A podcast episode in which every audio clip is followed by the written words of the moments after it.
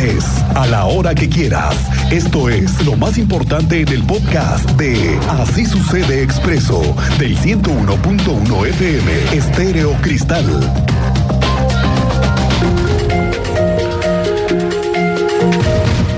Bueno, pues ahora sí que una probadita de la fuerza de las lluvias y eso desde el viernes que se vino en serio la tormenta y en algunas partes tuvimos más que encharcamientos y fue el primer ejercicio en serio del cárcamo que se construyó para 5 de febrero, que el viernes y sábado ya lo tuvieron que echar a andar.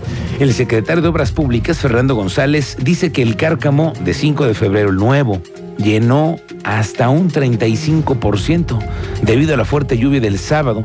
No hubo afectaciones en la obra, solo algunos encharcamientos en zonas en donde existen excavaciones.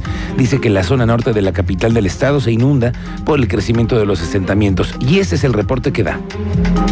En la parte norte de la, de la ciudad, eh, lo que pasa es de que no en todos los casos. Mira, hay una, hay una situación importante.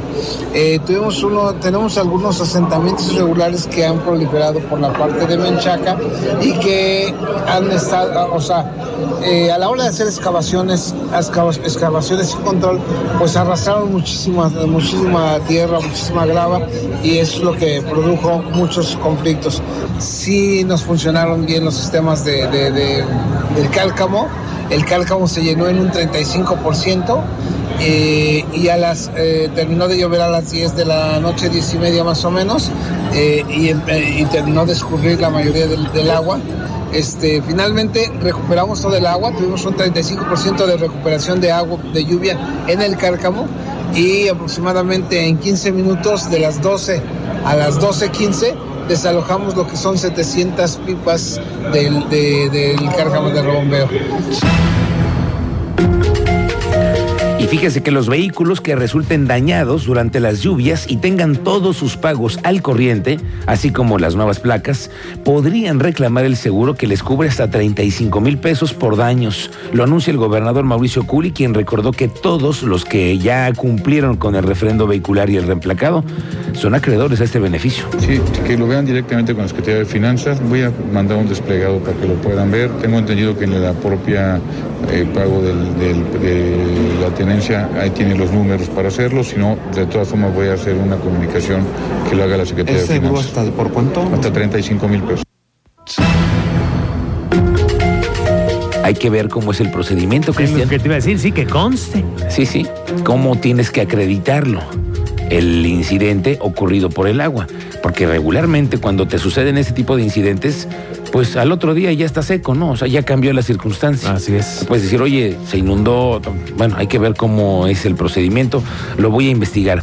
Oiga, otra vez se viene el arranque de los partidos de fútbol en el Corregidora y se viene el de las poderosas Águilas del América, por cierto, este fin de semana. Y otra es que viene el Atlas, ¿eh? Va a estar aquí el Atlas. Y la verdad es que el Estadio Corregidora ya debe ser una instalación estratégica, pero sobre todo bien cuidada cada vez que existen partidos, sea cual sea el rival. Ya tienen planeado el operativo para recibir al América. Cuéntanos, Andrea Martínez. Buenas tardes. Buenas tardes y también a ver, regresamos un momento más con Andrea Martínez porque este asunto de operativo que tiene la Policía Estatal, pues es lo que viene, viene siendo. Vamos contigo, Mantes, Teniente Mérida. Danos el reporte de novedades de lo que ha sucedido este fin de semana. Cuéntanos, muy buenas tardes.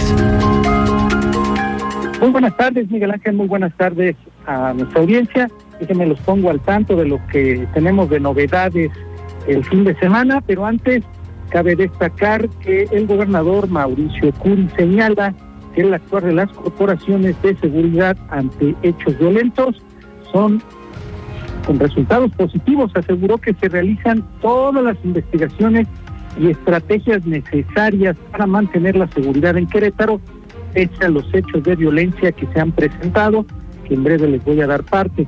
Y es que recientemente se registraron homicidios dolosos en zonas como Pedro Escobedo, satélite, aquí en la capital de Querétaro, donde se aseguró que se hace lo posible para atacar el delito desde raíz. Escuchemos lo que declaró el gobernador del estado. Que todos y cada uno de los delitos están investigando, que hemos dado resultados, que hacemos todo lo posible para que tengamos prevención, que hemos actuado de forma rápida, reaccionando rápido en cualquier sentido, en temas de protección civil, en temas de algún delito y que Querétaro es y seguirá siendo un lugar seguro. Finalmente, Miguel Ángel reiteró que ante estas situaciones se busca actuar de manera rápida e investigar los delitos para dar con los responsables. Detalles más adelante. Gracias, Teniente Mérida. Hablaremos de eso, de los balazos y también entre riñas y ajustes de cuentas ¿eh? en satélite. Vamos a tener el detalle completo. Ahora sí, regresamos contigo, Andrea Martínez. Como nos han adelantado, hay un operativo listo por parte de la Policía Estatal para recibir a todos los que vienen al fútbol el fin de semana. Cuéntanos, Andrea. Buenas tardes. ¿Qué tal, Miguel? Muy buenas tardes nuevamente y también a toda la audiencia. Pues así es, ya está listo el operativo de seguridad que se implementará en el Estadio Corregidora para el partido de Gallos Blancos contra el América este domingo 9 de julio a las 7 de la tarde. Así lo informó el secretario de Seguridad Ciudadana, Giovanni Elías Pérez Hernández, que bueno, sostuvo que en este esquema de seguridad de este encuentro que contempla cinco anillos, participará todo el estado de fuerza de la Policía Estatal para garantizar la seguridad de los asistentes. Y es que, bueno, recordó eh, justamente a raíz de los hechos del 5M, bueno, todos los partidos de Gallos Blancos como local serán considerados de alto riesgo. Escuchemos esta información que nos daba a conocer el día de hoy el secretario de Seguridad Ciudadana. ¿Cuántos elementos van a estar? Todo, todo el estado de fuerza disponible. todos los partidos los estamos calculando y trabajando eh, en, el peor de los escenarios. Hemos sido muy enfáticos en que nosotros vamos a tratar siempre un evento o un partido analizando la, la circunstancia más complicada para no tener ahí ninguna situación que lamentar. Bueno, también Pérez Hernández apuntó que eh, pues se dará acompañamiento al equipo visitante tanto a su llegada como a su salida del estadio.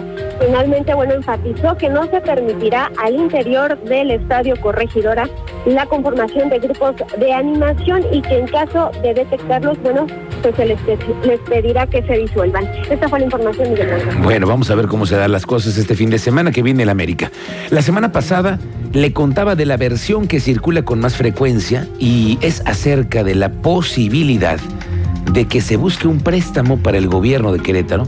Ahora sé que se viene el proyecto del Acueducto 3. Ya se ha revelado que el recurso que se necesita para un proyecto de esta naturaleza radica en el dinero. Y como el gobierno federal no lo está dando, porque el gobierno adopte la medida de un empréstito. ¿De cuánto? quién sabe. Pero aquí hay algo clave.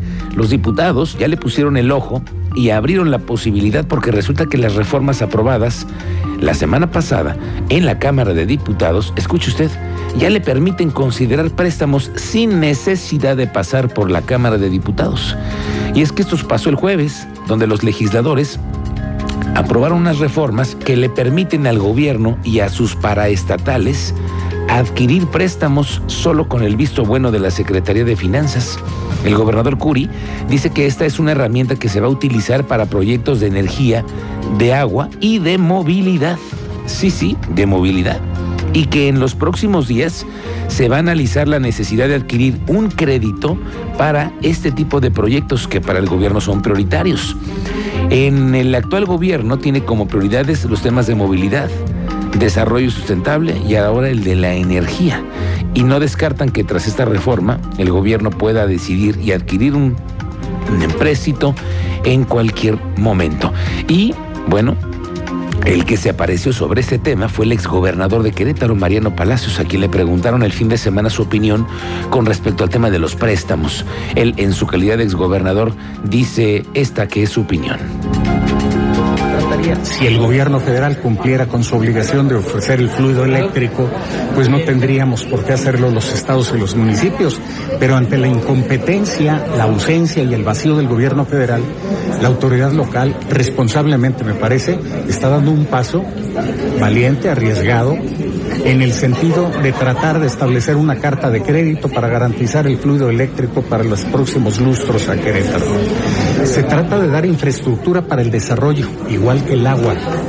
A ver, el agua es un recurso de la nación, pero es un derecho humano Y en México tenemos una limitación hidráulica en algunas partes y un exceso de agua en otras partes. En el caso de Querétaro, que estamos en el parteaguas continental, necesitamos traer agua de donde la haya. Y el flujo hidráulico con el posible acueducto 3 puede ser una solución. Este que terminó fue un fin de semana en la que políticos, hombres y mujeres que parecían tener intenciones por competir por la candidatura presidencial, decidieron echarse para atrás y continuar su camino. Fue el caso de varios este fin de semana. Mauricio Vila, Lili Telles, Claudia Ruiz Macié, Alejandro Murat, Gustavo de Hoyos, bueno, hasta Germán Martínez, dijeron que no iban a participar en el proceso electoral como presidenciables. Y siguen corriendo los nombres en Morena, ¿no? Como usted lo ve, muy, muy por encima y con las encuestas más altas Hoy está Claudia Sheinbaum, que sigue en las preferencias. Luego está Marcelo Ebrard y luego Adán Augusto López. Por el frente, en la oposición, se van dando más idea de que pueda ser una mujer y que pueda ser de ellas Xochitl Gálvez, a quien ya le andan haciendo ojitos. Hoy en la conferencia matutina del presidente López Obrador dijo que el empresario Claudio X González es el que ha llevado a cabo unas consultas para que Xochitl Gálvez sea la banderada en el bloque opositor. Esto fue lo que dijo el presidente. Tengo toda la información de que él llevó a cabo las consultas para que los represente a este grupo Xochitl Galvez. ¿Y por qué? Sí, Hace como 15 días, de 15 días a un mes, me enteré, mis gargantas profundas. Eh, y fue un eh, proceso de consulta arriba con los que no dan la cara, pero sí actúan y son los que aportan dinero para las campañas, para la guerra sucia. Eh, consulta también con los medios, con los dueños de los medios, consulta con los intelectuales, desde luego Aguilar Camín, Krause, Castañeda. Por eso algunos que ya se dieron cuenta están declinando, porque pues no quieren ser comparsa. ¿Y por qué deciden a favor de la señora Xochitl? Porque ellos suponen de que si nació en un pueblo va a tener el apoyo del pueblo y además es en realidad parte de ellos. Bueno, fue hasta el gobernador Mauricio Curi quien propuso a Xochitl Galvez que pueda ser una buena candidata presidencial. De hecho, fueron compañeros en el Senado y recientemente ella ha visitado Querétaro para apoyar algunos actos del gobierno. Curi dice que es una candidata fuerte y que tiene una gran trayectoria. Ojalá y ella sea una candidata fuerte, una candidata que conoce y, que es una gente que tiene una gran trayectoria y muy buen.